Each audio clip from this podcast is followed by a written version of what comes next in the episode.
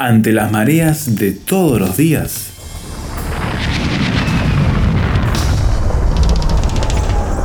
Llegamos a tierra firme.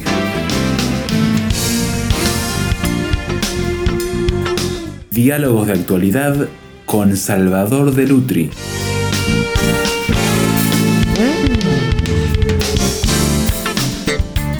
Cada libro, cada lector es un mundo en una historia. Salvador, tendrás miles de historias de cómo los libros han llegado a tus manos y de las maneras más insólitas, con la cantidad que forman parte de tu biblioteca. El del día de hoy tiene sus particularidades. Sí, tiene su particularidad porque fue un libro que yo busqué durante mucho tiempo. Y no podías encontrar. Sí, y que no sabía que era un libro. a ver, contanos eso. Resulta que mi abuelo, mi abuelo paterno, no mi abuelo materno del que hablo mucho porque es el que me llevó a la fe, ¿no? Sino mi abuelo paterno, era un hombre que había sido campesino y se casó con mi abuela. Italianos. Italianos en Sicilia, que era, no sé cómo le llamaríamos hoy, era panadera, era repostera, ¿no? Pastelero, eh, dicen otros también. Pastelero, sí. Entonces, eh, él conocía eh, toda la picardía del campo, ¿no? Y, era un hombre de un ingenio muy particular. Él difícilmente comprara una cosa, él la fabricaba, siempre fabricaba todas las cosas. Me acuerdo que habían hecho un sistema de riego para su quinta, ¿no? Con agua de lluvia, y entonces recogía de los techos, de los, de los galpones, el agua en una cisterna, que la había hecho sobre nivel. Y entonces la cisterna sobre nivel, después cuando era tiempo de sequía, abría la canilla de abajo y, regaba, todo, ¿no? Por este, gravedad sí, por gravedad. Y un día fui y se había hecho una balanza. Mira. Entonces le dije, ¿cómo, cómo hiciste esa balanza, abuelo? Y me dice, no, muy sencillo. Dice, le pedí una pesa de medio kilo a tal persona y entonces empecé a hacer eh, de cemento, ¿no? Este, eh, el contrapeso. Cilindros, cilindros de, de, medio kilo, ¿no? Y entonces se, hizo, se fue haciendo todas las pesas. Después ponía dos y se hacía la pesa de un kilo. Y entonces con eso se había hecho una balanza que si la hubiera ido a comprar le hubiera salido más barato y menos trabajo, pero que él hacía eso, ¿no? Es decir, todo salía de sus manos. Entonces él tenía, criaba conejos, pero todas las conejeras eran cosas que había hecho él. Era un hombre muy industrioso. Y con ello salía eh, él iba a buscar a cortar pasto para, para los conejos y iba al campo, ¿no?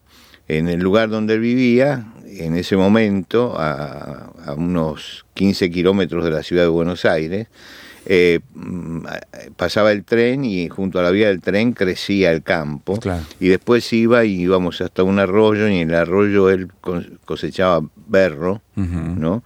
Para las ensaladas de berro y cortaba los, los, los este, cardos, cortaba cardos. Y el cardo no sirve para nada, ¿no? No, no, no. Él, le encontraba uso, sí. Sí, no, pero no solamente le encontraba uso, sino que cortaba la, la, penca del cardo, del cardo, le sacaba las espinas y mi abuela las preparaba en aceite, ¿no? Y se comían como, como si fuera un picle, una cosa así. ¿no? este, y los cardos dan un, como un alcaucil, ¿no? pero salvaje. Bueno, él cortaba también eso. Y una vez le pregunté de dónde sabía todo eso. Y él dijo, yo, yo hice la Primera Guerra Mundial y estuvo en el frente de batalla. Y la posguerra, unos años después de la posguerra, tuvo que estar en Italia y ahí se aprende que todo es comestible y que todo se come. Pero era un hombre muy metido para adentro, pero a veces nos contaba cuentos, algunos cuentos. A él la, infancia le vino atrasada. ¿Ah, sí? No vivió infancia, no vivió infancia por todos los problemas que, que enfrentó, previos que tuvo que enfrentar. Entonces nos pedía a nosotros libros, ¿no? Y por ejemplo leía Tom Sawyer, me lo pidió a mí Tom Sawyer, entonces leía Tom Sawyer, este, leía La Isla del Tesoro. Stevenson. Y, y claro, Stevenson. Entonces se sentaba, este, después de terminar la tarea de, a él le gustaba mucho hacer su, que estaba jubilado ya, ¿no? Pero él, le gustaba hacer su quinta y que comer, que todo lo que se comiera en su casa de verde eh, surgiera de la quinta de, él. Era, era su orgullo eso, ¿no? no acá no se compra nada, todo se cultiva. Y cultivaba todo eso. Y de vez en cuando nos sentábamos y cuando estaba locuaz, que eran las menos veces, me contaba historias. Y esas historias eran historias llenas de picardía de hombre campesino, ¿no? Y tenían un personaje principal que era Bertoldo. Bertoldo. Bertoldo. Así que yo conocí a Bertoldo y un día le pregunté a mi, a mi papá este, cómo era eso de Bertoldo. Y él me dijo, fue el que me dijo, mira, eh, hay una historia, pero no me dijo si estaba en libro o no estaba en libro, simplemente me señaló que había una historia de tres campesinos que eran, eran el, padre, Bertoldo, el hijo, Bertoldino, y un tercero que era el, nieto, Cacaceno. Y lo único que me dijo mi padre es, mira, Bertoldo y Bertoldino eran muy agudos y Cacaceno era como el nieto de ellos, pero muy tonto, ¿no? Bueno, mi abuelo me contaba las historias y los diálogos y las respuestas que tenía Bertoldo y a mí me llamaba mucho la atención, porque tenían esa picardía, pero también esa agudeza del pueblo de que entiende todas las cosas. Y entonces empecé a tratar de, encontrar el libro, pero en ese momento el libro no se encontraba por ningún lado. Hasta que apareció Internet y cuando apareció Internet encontré una versión del libro hecha en el siglo XVIII, pero con unos caracteres muy parecidos a los caracteres, este, los caracteres antiguos, ¿no? la letra gótica. Muy difícil de, leer, pero no obstante traté de leerlo porque era la historia de y ahí descubrí que tenía un autor que era este Julio César Croce, ¿no? Entonces, eh, sabiendo que tenía ese autor, este, empecé a investigar un poco por el autor hasta que una editorial argentina lo editó, publicó. lo publicó. Eh, él era, el autor no era un, un conocido literato, ni siquiera fue, a pesar de que tuvo algunas amistades literarias importantes, no pertenecía al género de los literatos, era herrero. El padre había sido herrero y él continuó con el oficio de herrero. Pero después se empezó a dedicar a contar historias. No sé de dónde las sacaba, yo me imagino que eran historias de pueblo no creo en la originalidad de lo que, de, lo que hacía, ¿no? Sino que la picardía del hombre que tiene sentido común, que no tiene conocimiento, pero tiene sentido común. Y en esa diferencia entre el sentido común y el conocimiento, está, hay, aparece una sabiduría que yo lo llamo la sabiduría del pueblo, que es la sabiduría que no se encuentra en los libros, no. Pero que la tiene la gente. Y yo veía que mi abuelo tenía ese tipo de sabiduría para ver las cosas y para hacer las cosas. Y de pronto, frente a una situación, él decía una frase que te dejaba pensando, ¿no? Te dejaba pensando porque la agudeza con que él, que, que leía a Tom Sawyer, por ejemplo, veía la realidad, porque la veía desde otro lado. Finalmente, entonces, encontré el libro y comencé a leerlo. Y entonces, al, leer el libro iba buscando y recordaba las partes que mi abuelo me contaba. Que era tomado de, de Era tomado de esa historia, que esa historia empezó a pasar de, de, generación, en generación. Ahora, el autor eh, Estamos hablando siglo XVII de Sí, siglo XVII, sí, 16 XVII, mitad del 16 y principio del 17, porque nace en 1550, ¿no? Quiere decir que tuvo la mitad del siglo XVI, ¿no? Y muere en, el, en, 1609. Ahora, no tengo la precisión de en qué momento este, publicó el libro, pero sí cómo nació el libro.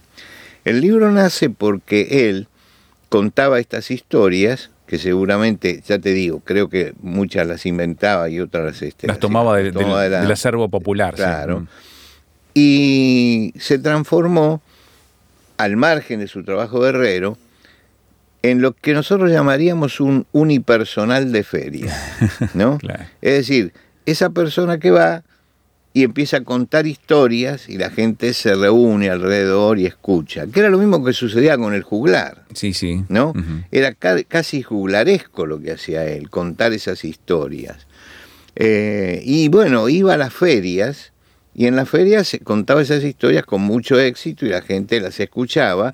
Y entonces empieza a delinear a este campesino rústico que se encuentra en la corte con el poder y con el dinero y que logra, a través de su agudeza campesina, logra lo que no podía lograr con el dinero, Entiendo.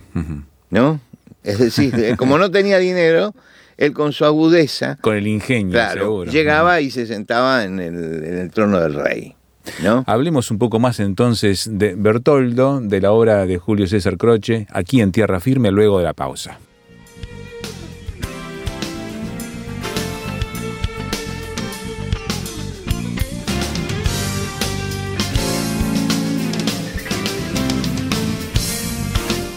Vuelva a escuchar estas conversaciones y otros temas con Salvador de Lutri en Tierra Firme. Súmese a la discusión, aporte su punto de vista y comparta estos contenidos en sus redes sociales. Todo nuestro sitio web tierrafirmertm.org. Encuentre los programas y escúchelos cuando quiera en Spotify, en el canal Tierra Firme RTM. Tierra Firme es una producción de Radio Transmundial.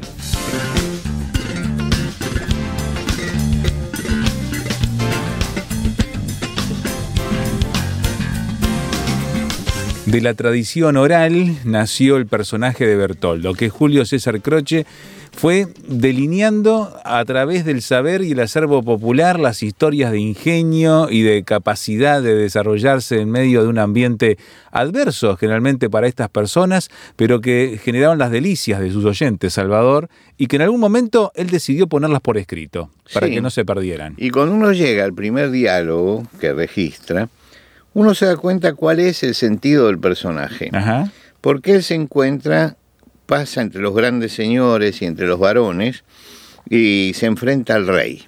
Sí. No se saca el sombrero, ¿no? Falta el respeto. Sí, este, ni hace ninguna reverencia y se sienta al lado del monarca. Mira. Porque total, este, eh, y al monarca le cae simpático porque era extravagante y entonces empieza a preguntarle.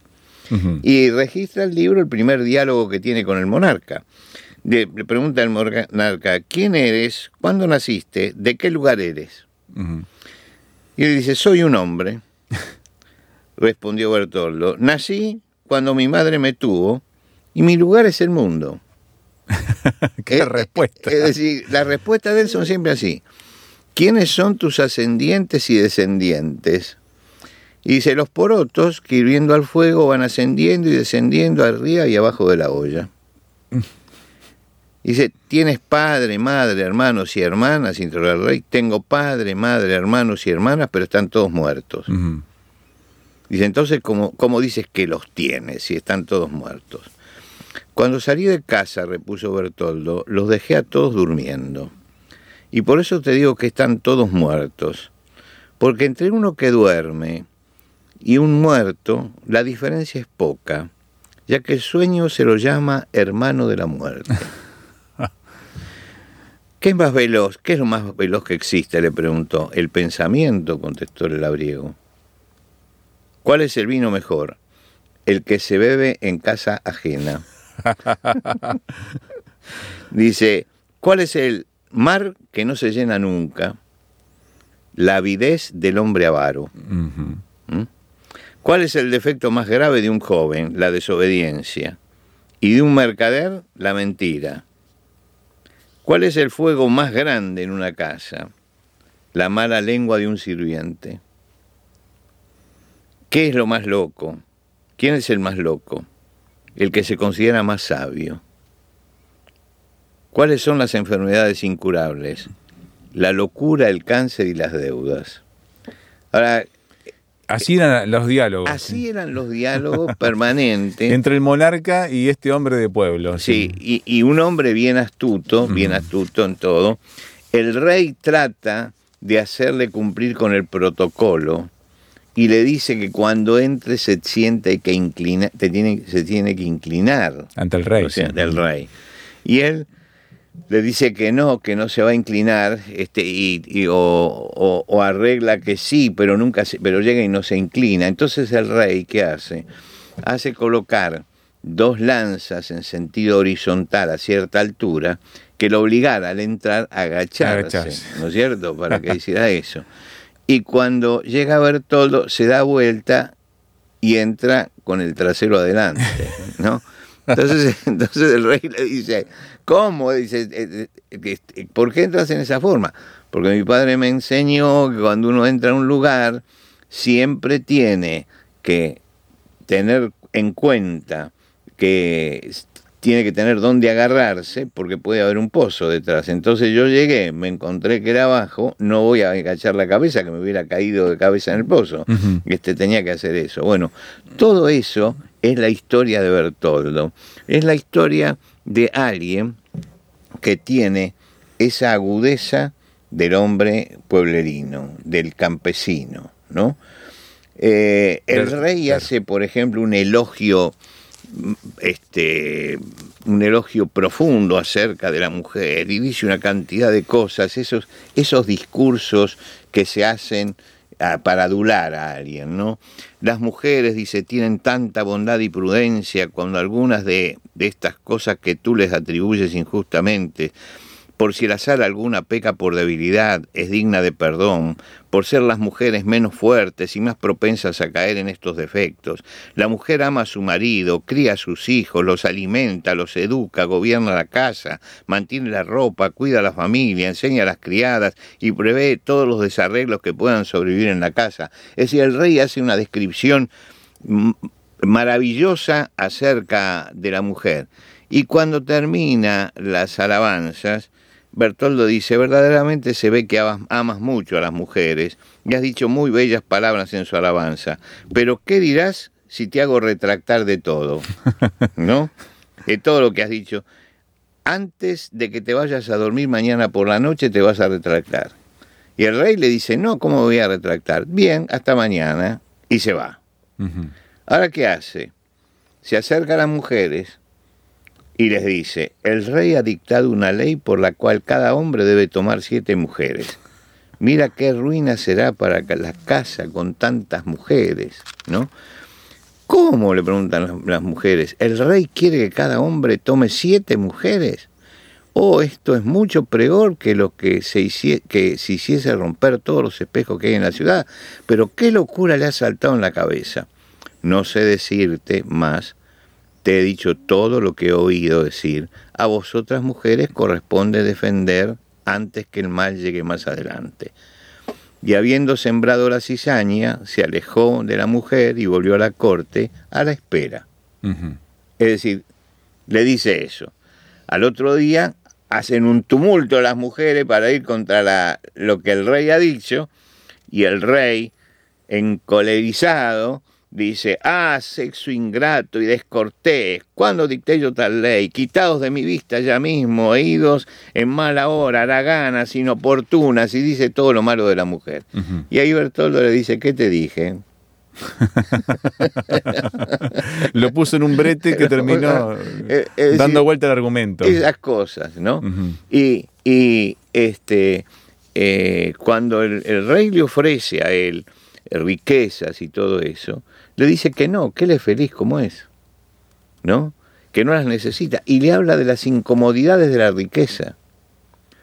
Y ahí es cuando se muestra profundamente la agudeza de Bertoldo, que se va a repetir en su hijo Bertoldino. Y además... Era un, estilo que se iba pasando de generación, en generación. Y, pero en el fondo de esto, por el otro lado, está la mujer de Bertoldo, que se llama Marcolfa. Y Marcolfa es como el cable a tierra de todo esto. Ella es, es la mujer inteligente, de verdad, que razona, que lo entiende, pero que es su marido, que, que ella, ella mantiene el respeto, está en, en el otro lugar. Y yo creo que allí se plantea eso que hablábamos hace un momento y que es tan importante, ¿no? La sabiduría del, del hombre sencillo. Nosotros hemos eh, interpretado que la sabiduría es la consecuencia del conocimiento. Y de la acumulación y de, de la conocimiento. acumulación de conocimiento. Y la sabiduría no es eso. Una cosa es el conocimiento y otra cosa es la sabiduría. El conocimiento es la acumulación de saberes.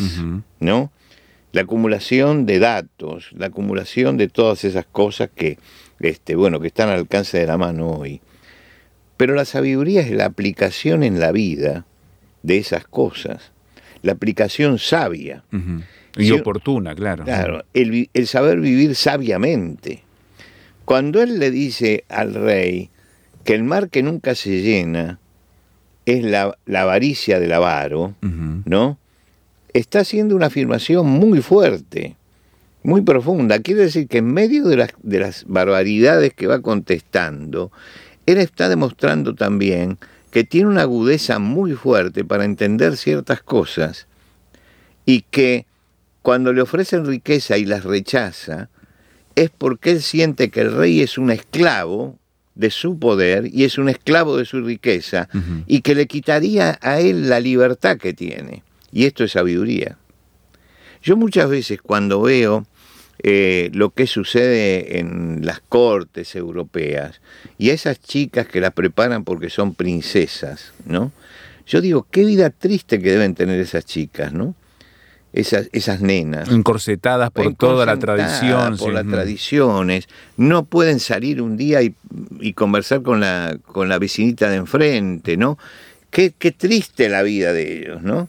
Y uno dice, no, pero qué bien que viven, están llenas de riqueza. No me llama para nada la atención. Sinceramente, me parece que es un grupo de esclavos, eso, ¿no? De gente que está sujeta al protocolo, que para salir a la calle tiene que vestirse de determinada forma, tiene que tener cierto estilo. Y yo cuando me pongo un jean y una camisa vieja y salgo a caminar por la calle tranquilo, me siento feliz porque no estoy atado a todo eso. ¿no? Entonces, creo que los, los griegos decían todo en su medida y armoniosamente, ¿no? Que ni una cosa ni la otra, ¿no? Ni la falta total de, de etiqueta, por así decirlo, Sí, ni de- tampoco todo esto que convierte en esclavos. Sí, tienen muchísimo dinero, tienen muchísimo poder que no les sirve para nada. Entonces, lo que necesitamos es saber vivir. Y saber vivir es disfrutar de la vida. Yo estoy siguiendo a una princesa, no voy a decir cuál, este, en toda su crianza. Busco y, veo. Y, para mí, yo, yo tengo una pena por esa chica. Porque digo, no puede vivir la vida de un adolescente. No la puede vivir. ¿Por qué? Porque yo veo a mis nietos, uno tiene 18 años y el otro tiene 12. Uno está saliendo de la adolescencia, el otro está entrando, en la adolescencia. Y yo lo veo que de repente salen con los amigos para comer una hamburguesa, ¿no? Y para ellos es un placer tremendo eso, ¿no? Para, yo no lo entiendo, pero para ellos es un placer tremendo. Y salir a comer una hamburguesa. Ah, bueno, nos vamos a comer una hamburguesa con fulano de tal, ¿no? Y, y yo digo, esta chica nunca puede decir eso. Nunca puede decir eso. ¿Por qué? Porque le falta sabiduría. Eh, Salomón, cuando habla de la sabiduría, comienza diciendo, el principio de la sabiduría es el temor de Dios. Es el entender que nosotros no somos el centro del universo, sino que hay alguien que está por encima de nosotros. Y ese principio es el principio de la sabiduría, no del conocimiento, sino el principio de la sabiduría, de saber manejar la vida. Yo conozco gente muy ignorante desde el punto de vista del conocimiento intelectual, y tal vez intelectualmente reducidos, pero que son sabios porque saben vivir, porque saben manejarse, porque de pronto dan un consejo a alguien y ese consejo está es mucho más profundo que el que le puede dar el psicólogo, porque está hecho de la vida, pero sobre todo porque está hecho del temor de Dios. Tiene ya un marco de referencia, de, de referencia y de contención. En la vida es esto, ¿no? Es pasajera, se va, pero hay un Dios arriba de todo que marca las leyes, ¿no? Que marca los principios. Y ese, y ese pensar en Dios nos da sabiduría, aunque no tengamos gran conocimiento de las cosas. Sabiduría, en definitiva, si tenemos que simplificar esto, es el arte de saber vivir correctamente, ¿no? Y uno para saber vivir correctamente no tiene que haber leído a Shakespeare, no, ¿no? Ni necesita haber leído a Homero. Tiene que aprender a vivir. Y el contraste que presenta el libro que comentamos es ese, es ese contraste. Y ese contraste es un contraste que nos cuesta entender a nosotros en este momento, porque pensamos que el conocimiento es sabiduría. Y yo conozco muchos necios muy letrados. Y conozco muchos sabios sin letras. Pero que realmente uno no tiene temor de Dios y el otro tiene temor de Dios. Y el principio de la sabiduría sigue siendo el temor de Dios.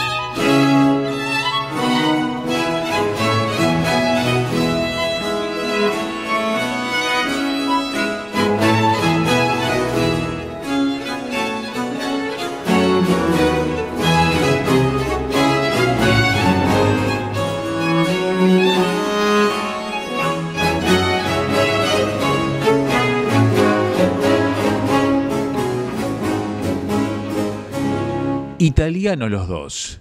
Sí, por un lado Giulio Cesare Croce, autor de Bertoldo, y ahora escuchamos a Arcangelo Corelli, que también es compatriota, sí, pero de una década posterior al autor, escritor del libro que Salvador de Lutri estaba trayendo hoy a consideración escuchábamos uno de los conciertos grosos de Arcángelo Corelli. Ahora queremos escucharle a usted aquí en Tierra Firme a través del SMS o WhatsApp a este número, signo de más 598 91 610 610. Audio o texto, como prefiera, va de vuelta, signo de más 598 91 610 610.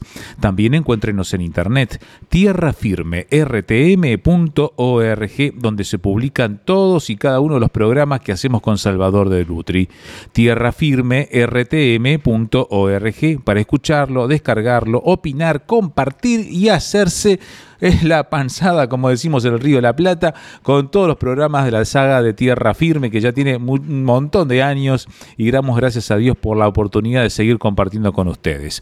Tierra Firme, rtm.org también búsquenos en Spotify como Tierra Firme RTM, en las otras redes sociales, para ser parte de la comunidad, compartir, opinar y procesar juntos los temas. Tierra Firme RTM.org, nuestro sitio web.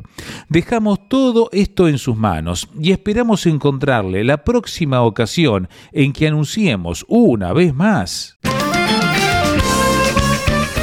Tierra Firme